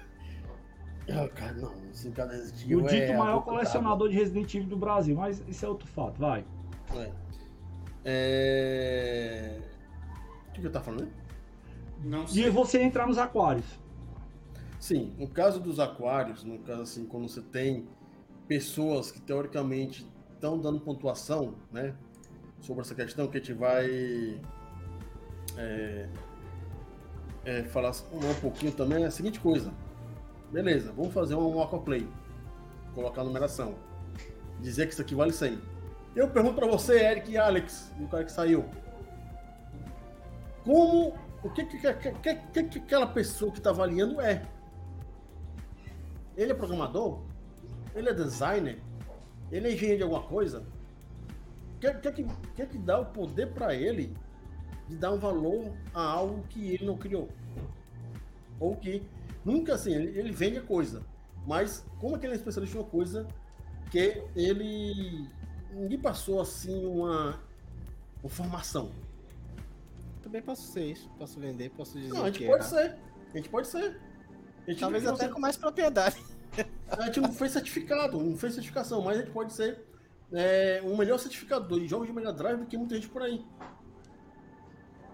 Você mas... que fica com Mega Drive, porque Mega Drive eu sou meio leigo mesmo. Não, mas você poderia ser dos jogos mobile. É, do jogo mobile aí. Mas, mas assim, o que te dá o poder de ser certificador? Porque só porque você conhece um pouquinho mais o sistema, um, um jogo a mais ou um jogador a mais. Pior é... que não conhece, né? Porque, tipo, pra é, certificação de moeda, de selo, o cara tem que estudar. Ó. Uhum. Pior que ele não. Pior que quem, de quem a gente tá mais ou menos citando aqui não conhece. Não, é. é, é tipo, no como... mínimo o cara tinha que ter pelo menos jogado na época, né? Não é uma coisa que. É, isso aqui simplesmente são pessoas que querem ganhar dinheiro. No caso do, do, do Aquaplay aqui no Brasil, né? Um dos caras que trabalhava, que se acabou já vai fazer uns bons dois anos, três anos, é, teve um negócio, teve uma venda num grupo na qual esse rapaz que estava nesse meio não é, tentou vender uma ROM, né? Uma, um, um PCB de um jogo, dizendo que era original. E todo mundo falou que o jogo era pirata. Sim, e ele não sabia. É. Ele não sabia. E é o mesmo cara que fazia a certificação. É, pois é, pô, não sabe, não sabe. Ele simplesmente. Ele é um comerciante, ele tava querendo ganhar dinheiro, ele tava usando aquilo como um negócio. Mas dizer que ele, ele não entende de jogo, ele não entende de, de, de hardware, ele não entende de nada. Aí, ele, no mínimo, tá especulando a questão do jogo, de saber o que é raro. Ele foi estudando, qualquer um pode fazer isso. Dizer, ah, tá, o jogo é mais difícil de, de encontrar e tal. É, ele aproveitou o gancho. Ele viu a chance e aproveitou. E aí eu faço a pergunta: quem na UATA, quem na VGA tem qualificação para isso? Deve ser a mesma coisa. Só que eu ainda acho que os caras lá de fora podem ter mais conhecimento que os daqui. Tem, tem mais conhecimento. Mas ainda assim. É. Né? Não, não pela é, questão da síndrome de vira-lata, mas pela questão de acesso e de exigência é. da, das pessoas lá, entendeu? Isso é, é, exatamente. Porque assim, o acesso que eu falo é o seguinte: aqui no Brasil a gente tem uma, uma coisa muito chata que é difícil você achar itens nacionais em bom estado de conservação. Por quê? Porque aqui a galera tem aquela cultura do pega, rasga, usa e joga, né? Lá não. Algumas pessoas, no Japão principalmente, por isso que a gente encontrava o Japão por muito tempo, ele foi um celeiro de, de coisas para colecionadores. Lá a turma guardava as coisas direitinho. E engraçado é que lá no Japão as, as pessoas têm pouco espaço. Aham. né?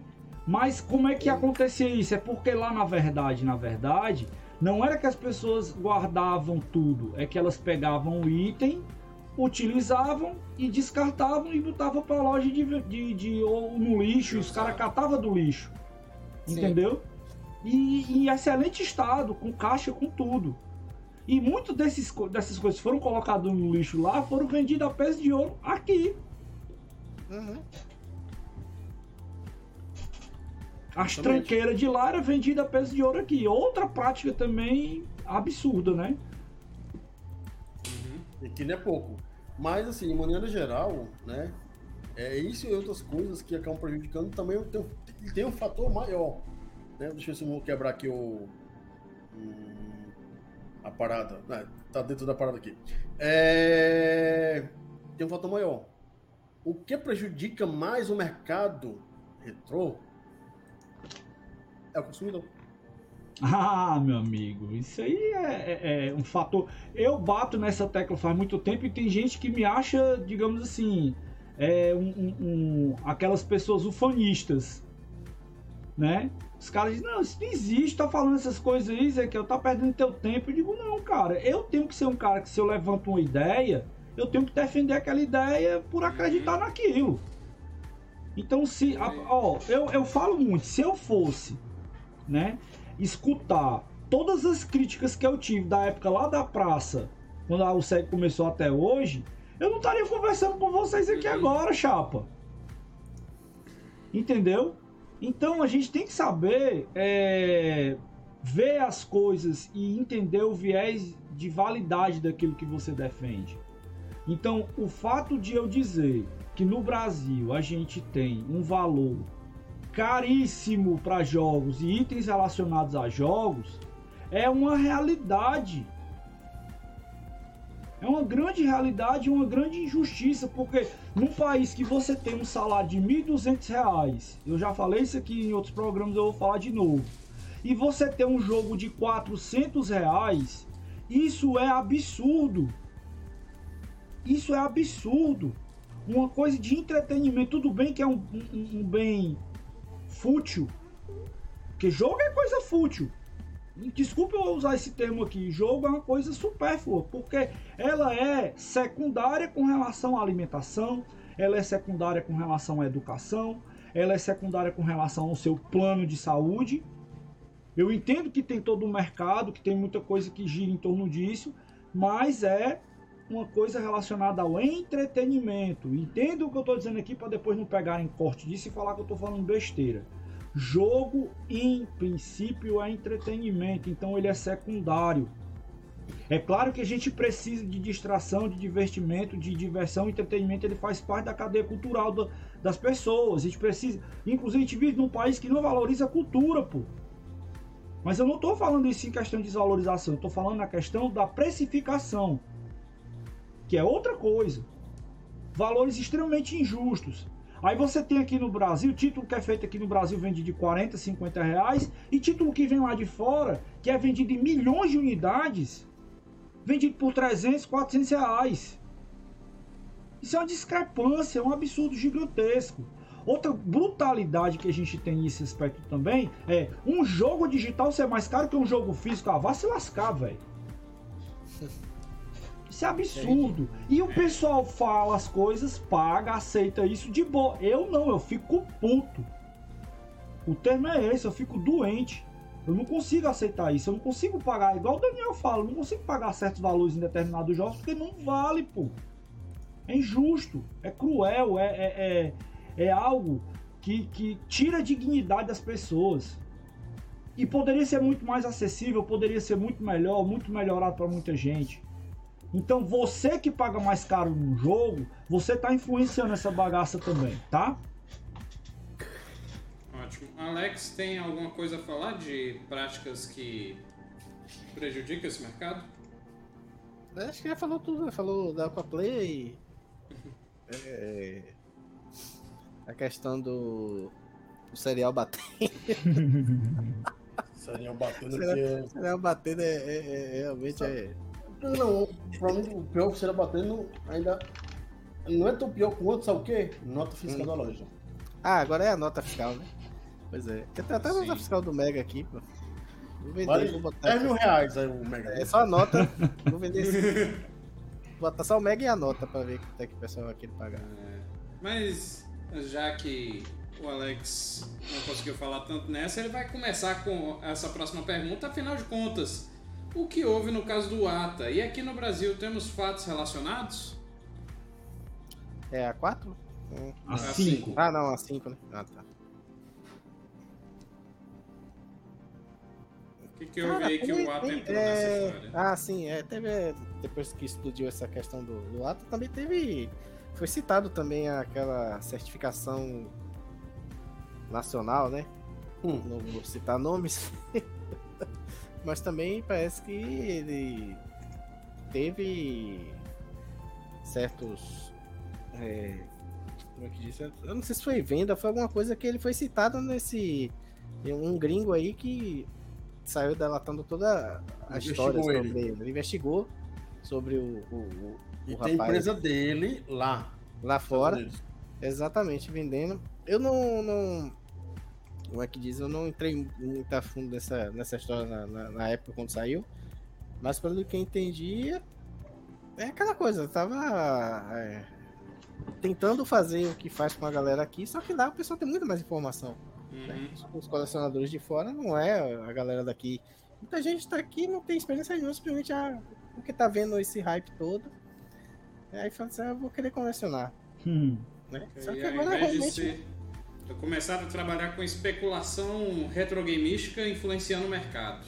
Exato. Só que agora, mesmo que a pessoa tenha aquela, aquela vontade apenas de colecionar, né? Que ele não tenha essa visão maluca de, ah, vou querer. Porque tem, gente- muita gente tem a visão de que tá colecionando com, com um fim de investimento.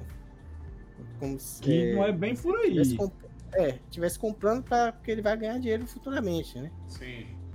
Agora, isso aí realmente é uma ilusão, né? Pode ser que ele ganhe dinheiro, pode ser que não. Não é, ele não Ah, pode vai, garantir vai comprar Mineirinho Ultra Adventures 2 É, é, pra um dia porque vai raro. ganhar o Game of the Year vai vender mais caro. Exato. E tem gente que não, tem gente que realmente quer colecionar, porque se interessou pelo retrô, sei lá, de alguma forma. Ou, ou mesmo a galera da, da, da época, que na época não se interessou, mas que agora achou legal. Virou né? cult, né? É, é, é, virou, é, virou cult. E às vezes ele quer ter uma coleçãozinha assim, mas é isso eles vão conseguir mais, porque os preços estão tão. é, sem noção que não vale a pena você querer colecionar nada. É o mesmo. Tem algum outro jogo de, de, de Mega que eu queria ter original e tal, mas hoje em dia eu nem ligo mais, cara. Não tô, não- eu, na verdade, nunca tive essa, essa gana, essa coisa de ter os jogos, nem na época. Quando eu tinha Mega, eu preferia muito mais alugar jogos. Eu nunca fiquei enchendo o saco dos meus pais pra querer jogo. O único jogo que eu comprei na vida foi o Super Street Fighter 2 só. O único que eu quis ter, realmente. Mas fora isso, todos os jogos saíam eu queria jogar. né? Lógico, saía, lançamento, chegou na locadora, eu queria alugar de qualquer jeito. Mas nunca tive essa coisa de querer ter. Acredito que se eu tivesse, eu teria até uma coleção é, considerável hoje, né? Porque eu não ia me desfazer, certamente, certamente eu não ia me desfazer. Certamente eles estariam todos completos na caixa e tal. Podia estar rico hoje, né? Mas, como não tinha. né, Na verdade, não era nem só questão de interesse. Meus pais não tinham condição para comprar jogos. Jogos sempre foi caro o jogo. E naquela época era mais complicado ainda. Eu- agora eu, eu trabalho, posso, se eu quiser comprar jogo, eu compro. Mas na época assim, eram os pais que tinham que comprar. Então não- já bastou o videogame, eu não, não tinha essa, essa fome de querer os jogos. Eu queria só jogar, alugar já tava bom. Mas hoje realmente eu não vejo essa, essa. Não vejo mais sentido em querer colecionar nada. Né? Não, não, não tem, justamente por causa desse, desse tipo de, de, de, de mercado que tá hoje, né? Sim, sim. E totalmente especulativo. Você vê cada anúncio absurdo no, no- Mercado Livre. Você vai entender por 50 mil, 40 mil. tas- A gente sabe que é loucura aí, né? Não sei. Eles botam, sabe? Não- eu não acredito que tenha algum louco que vai querer pagar Nem nem 10 mil reais não Cuidado, consome. cuidado. Olha aí, a caixa de neon, eu tô vendo aqui, viu? Ó, caixa de neon, né? caixa Ah. com detalhezinho e tudo mais. Aí diz assim: colecionismo prêmio no Brasil. Item Ah. acima disponível somente no lugar tal. A cada mil seguidores haverá um leilão de um jogo lacrado por um preço muito, muito abaixo do mercado. Aí você vai ver o preço depois, aí só. Piu! Enfim, é, passar a palavra agora pro Daniel, que ele é uma pessoa de bem, uma pessoa com a alma calma, né? Daniel, fala aí da treta que eu com com o Ata aí, o. Como é que é o nome do outro? cidadão? Heritage. Heritage. É o site de Heritage. leilões. Cara, é, o nosso amigo lá, o Carl Jobs, fez um vídeo ano passado muito bacana. Tô passando pra todo mundo, né? O Alex se lembra desse vídeo aí, né? Infelizmente não tava em, em português, mas ele se lembra, né? Que foi um vídeo de um americano que mostrou que existia, mani- existia não, existe manipulação de preços é, dos jogos que eram é, classificados pela WATA. E essa manipulação é proibida nos Estados Unidos. Uhum. Dessa Porque- forma, Porque isso não é nada mais nada menos que manipulação de mercado. Exatamente. E lá é proibido. E é proibido pesado lá, né? É, e se chegou o quê? É, o, isso estava acontecendo com o pessoal da Heritage. Aí o pessoal da Heritage ajudava a Wata a fazer essas vendas, né? Permitindo com que jogos que valiam mil dólares chegassem a um milhão de dólares, como foi o caso do primeiro Mario depois do Mario 64. É, e para ajudar na questão. E o pior, Daniel, sabe de quem é a culpa disso? De quem compra.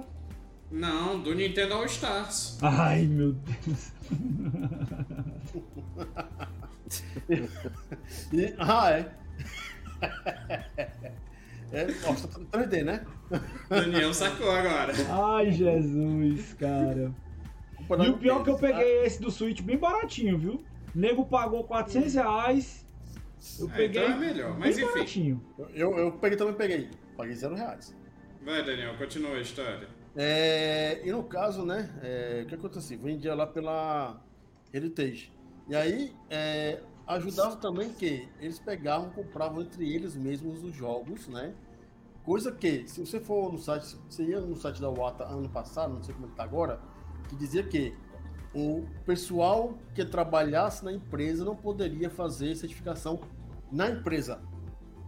Só que eles faziam. né? Claro. Aí aí já começa a tratar aí. E nessa coisa de vender, comprar, vender, comprar, vender, comprar, inflacionando, inflacionando cada vez mais, colocava no eBay, inflacionava ainda mais. E o mais bacana, o preço do eBay é o preço base do Mercado Livre, que é o preço base do pessoal que vende aqui. É só Hum, a bola de neve, né? De lá de fora para cá. sim. É... Aí beleza. E o pessoal, né, do, da Wata, às vezes era chamado para aquele programa lá, Tudo Nada, lá de. Não, não, é o Paul Stars, que é o. Caramba, não- é, tem um. Peraí que eu lembro Trato já. Trato. Isso. E chamava o cara que era especialista. Só que o cara que era especialista era o CEO da Wata. Porra! Ainda botou na televisão, né, o negócio. É. Fazendo propaganda da TechPix, basicamente, né? O próprio presidente fazendo propaganda da, da empresa. Ele sendo especialista. Eu, pá, pá, pá, pá. Né? Ó, aí É. tem um aqui, ó. Durante o episódio, Liz e Khan não exibiram qualquer sinal de um tipo de relacionamento um com o outro. Em vez disso, eles pareciam fingir que não se, não se conheciam. Um era da Heritage e o outro era da Wata. Aham, aham, olha aí. Aí, então afirmou que se lembrava do jogo vindo da Wata e descreveu como a peça mais significativa da história dos videogames. Essa peça em questão é o cartucho de Nintendo do Mario Bros. Para quem não se lembra, este mesmo cartucho de Mario Bros vinha nos consoles do Nintendo. Tá certo? Uma grande, grande, grande leve. É claro que haviam outras peças também que eram vendidas em separado, que era o caso dessa, mas mesmo assim, numa quantidade absurda. Então, E, né? É, pegando lá, você tem um cara que é dono da empresa, safadamente fazendo propaganda velada o próprio produto. Só que o que era pior, é, um dos caras da Heritage, não sei se era, não me lembro agora se era CEO, presidente, ou que realmente trabalhava na parte de, de, de como se diz, análise de, de produtos, é, ele tem ação, ele trabalha também na Wata. Ele fazia os dois trabalhos. E esse cara que trabalha na, na Heritage, na Wata, sabe o que ele era? Ele trabalhava, na, não era na mesma empresa, eu acho que era na Heritage, era em outra empresa de leilões e foi um dos caras que aí que o negócio pipoca, que fica pior ainda. Aí é para deixar o Alex, o Eric e o Ezequiel ainda mais doido da cabeça. Ele foi um dos caras que hiperinflacionaram o mercado de moedas colecionáveis dos Estados Unidos. Ele foi investigado. Quer dizer, ele manipulou é, o mercado de moedas colecionáveis nos Estados Unidos e está manipulando o mercado de jogos antigos nos Estados Unidos. Aí ah, agora, né, a, o pessoal, depois desse vídeo, passou aí já basicamente seis meses, tá entrando uma ação conjunta, né, uma ação, uma ação civil, né, de várias pessoas vendo que o negócio não é bem assim. O negócio tá mais embaixo e o, o, o governo americano, o governo federal, vai investigar a manipulação de preços. Se vai ser alguma coisa ou não, a gente vai saber daqui a dois ou três meses. E no caso, aqui no Brasil, é, o pessoal que trabalhou com a Aquaplay, um dos caras tinha ou tem empresa lá nos Estados Unidos e estava fazendo por fora o que eu tentou fazer aqui, e não deu certo, né? Fazer a, a, a, a classificação aqui não funcionou bem, porque ninguém ia ficar pagando 300 reais, 400 reais a, a torta direito, e que no final das contas não valeu nada, e também é, o produto mofava, né? Tem até vídeo na internet rolando de produto mofado, né? Desses Aquaplay. É, e lá fora ele faz a mesma coisa com outras empresas.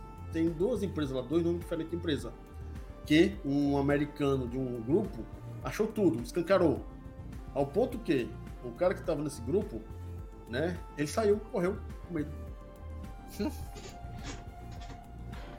Mas enfim, manipulação de mercado ninguém merece. Manipulação de mercado é errado. Não importa o meio que você esteja, né? A gente vai, a gente vai, a gente sofre com manipulação de mercado aqui no Brasil em uma, de uma das formas. Aqui a telecomunicações é manipulado pra caralho. E agora, com a Oi saindo, vai piorar ainda mais.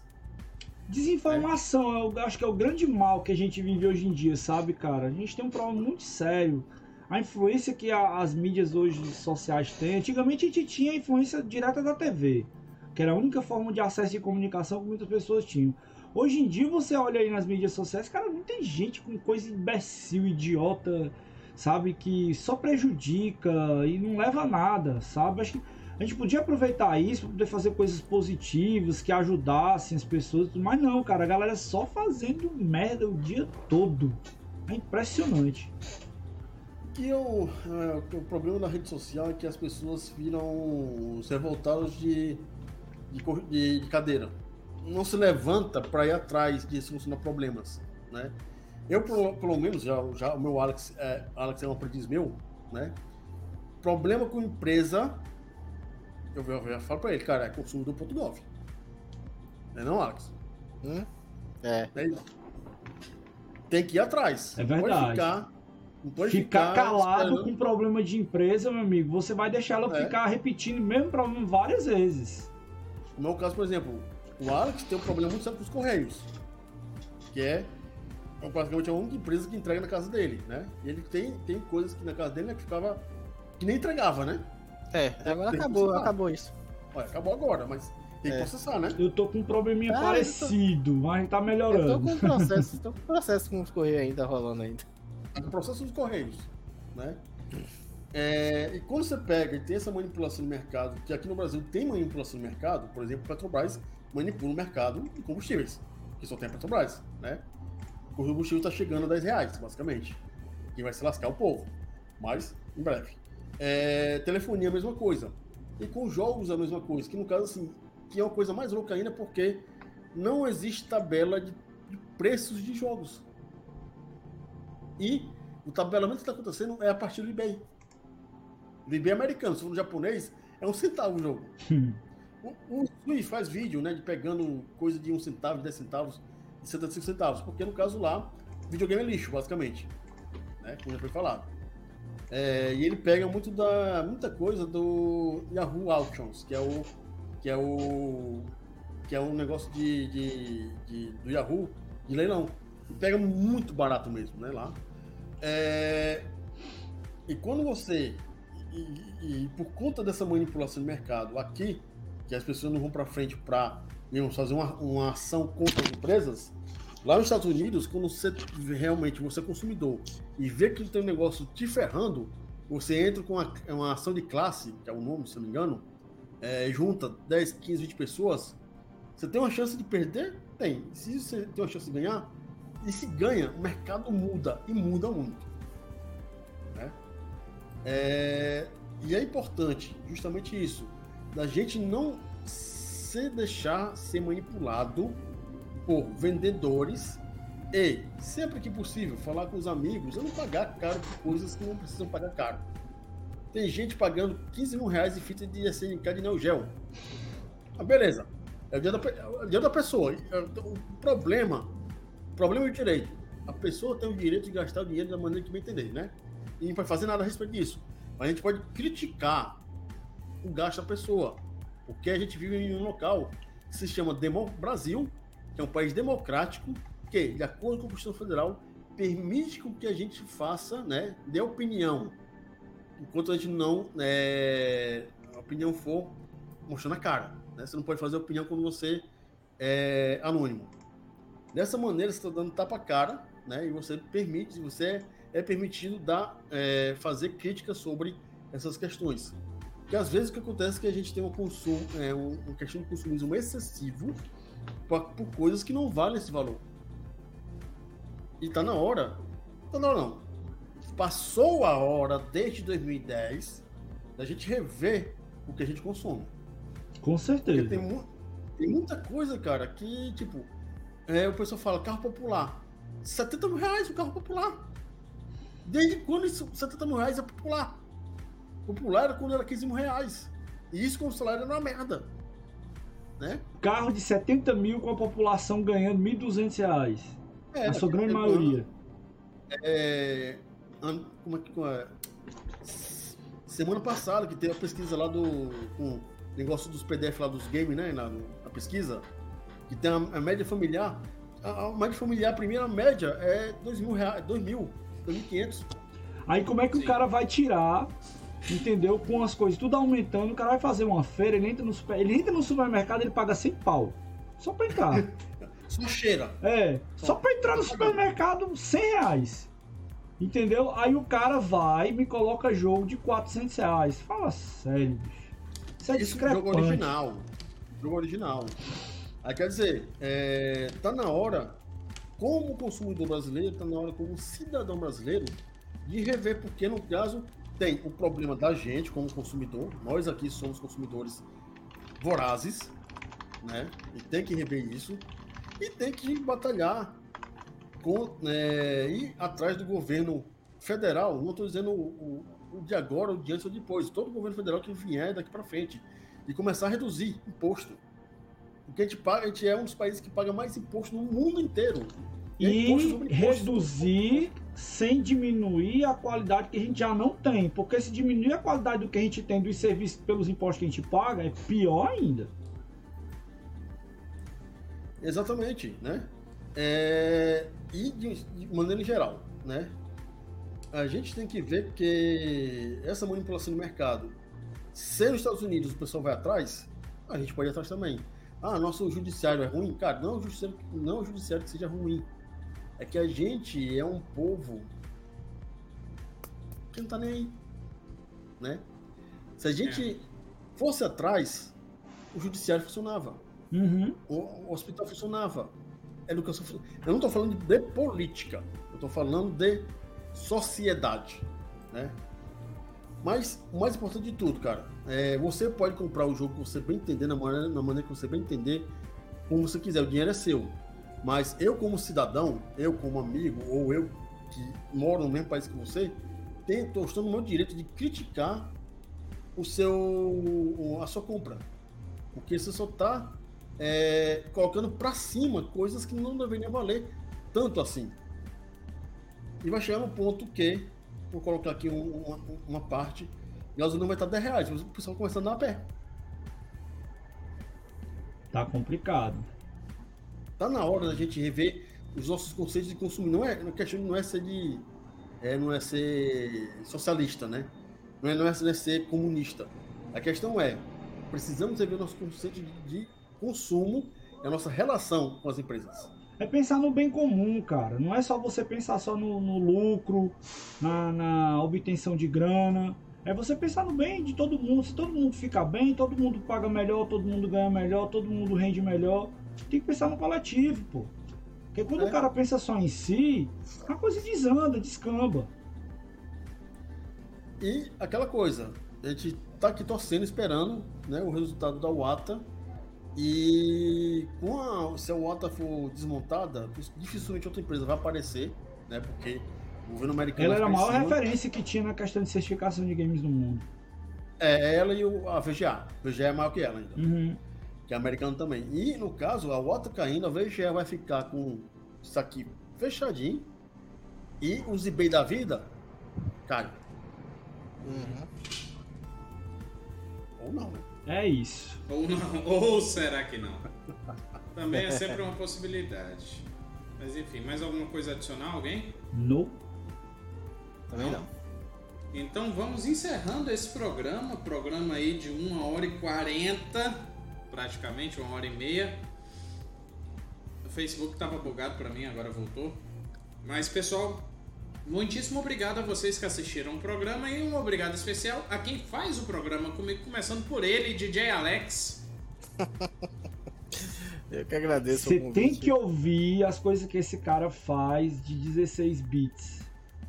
Tem que ouvir. Não, só faça a misturada, só faça a mixada mesmo. É. Sensacional. Sensacional. Eu quero os MP3 depois pra me ouvir, viu? Beleza. Vai ter que comprar. Eu que agradeço o convite de vocês. É, esse papo realmente é bem interessante. Essa, essa, esse assunto, né? E bem polêmico também. Mas é, é legal a gente falar sobre isso. Ótimo, ótimo. Muitíssimo obrigado a ele também, Daniel Gomes. Aqui, né, pra quem não sabe, eu sempre coloco o Stieg no meu nome, né? Dessa vez é, o meu sobrenome aqui é do presidente da UATA, né? Aí por isso que é o Khan, né? É, toda, toda vez que eu participo de um. Faço uma live dessa aqui, eu coloco um. Um sobrenome de easter egg. Exatamente. Aí no caso, como é Mega Drive, tá aí presente, né? No Mega Tubão. Talvez sexta-feira, né? Vai ter live do Alex, ou não.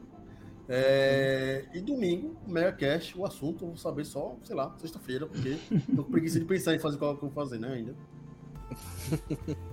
Vamos estar é, lá, né? Eric, participando bem. também em breve. De, de, de domingo, é, foi muito bacana. Que... Foi do Game Gear, eu e o. E o, o foi eu e o ah, Celso só. Cara, a gente fez 3 horas e meia de live. Foi. 3 horas e meia falando Game Gear é, do Mega Jet e do Nomad. Foi, um, foi muito bom. São os portáteis da SEGA, né? Isso. E deu uma, então, uma gente bacana, né? Tem o pessoal lá polêmico lá do. Aquela você decide, toda polêmica. Mas ah, tá. Pensei que, era, pensei que era o pessoal polêmico do. do comunidade do Nintendinho. Ah, esses povos falam alguma coisa. Eu, eu sei mais Nintendo que esse povo Nintendo. E é sério. É. Eu posso provar. Eu sei mais Nintendo que muita gente que joga Nintendo. Ah, não duvido, não. E olha que eu sou é. da comunidade do Mega Drive, CMD. Que é, é mais triste ainda, né? Não, você é a cabeça da comunidade do Mega Drive. Cabeça brilhante. Olha aí, ó. Enfim, muitíssimo obrigado também a ele, Ezequiel Norões. É isso, pessoal. Espero que vocês tirem algumas coisas aí desse programa que nós fizemos hoje. Fizemos esse programa em tom de revolta também, porque tá virando uma coisa inaceitável. Eu espero que as pessoas busquem se conscientizar, busquem orientação. Se quiserem mandar mensagem aí pra gente, para poder procurar saber como é que você procura encontrar jogos legais, coisas que valham a pena, tá? A gente está aí disponível para poder conversar e orientar vocês, porque é assim que a gente modifica as coisas. Não é pagando caro, tá bom? Então é isso aí. Eu sou Ezequiel Norões. Boa noite a todos e até a próxima. Eu sou Eric Mota, vocês me encontram no meu Instagram, eric.c.g.mota. Conheço também as redes sociais da UCEG, nós temos Instagram, arroba UCEGamers, twitch.tv barra UCEGamers oficial, facebook.com barra UCEGamers, YouTube, o nosso canal quebrandocontrole.com.br, você digita na barra de pesquisa do seu navegador, e feed de podcast, que é o Quebrando o Controle no Spotify, Deezer e todos os agregadores de podcast. Acompanhe também nossa programação. Segunda-feira nós temos o Petiscaria Gamer com a Tayane, que é o braço da USEG lá participando. Toda segunda-feira às 20 horas na twitch.tv barra cultura melanesa. Quarta-feira nós temos o nosso Quebrando o Controle às 20 horas na Twitch, Facebook e YouTube. Ainda bem que é da USEG, né? Se fosse no meu pessoal, tava, tava complicado. É, Quinta-feira nós temos o Hidden Gems, que essa semana. Foi Fecha aqui, Star então Wars. Essa semana é pra sair Dark Forces. Fecha Star. Wars já essa semana ou fecha na outra? Fecha na outra, né? Na outra. Deixa na próxima.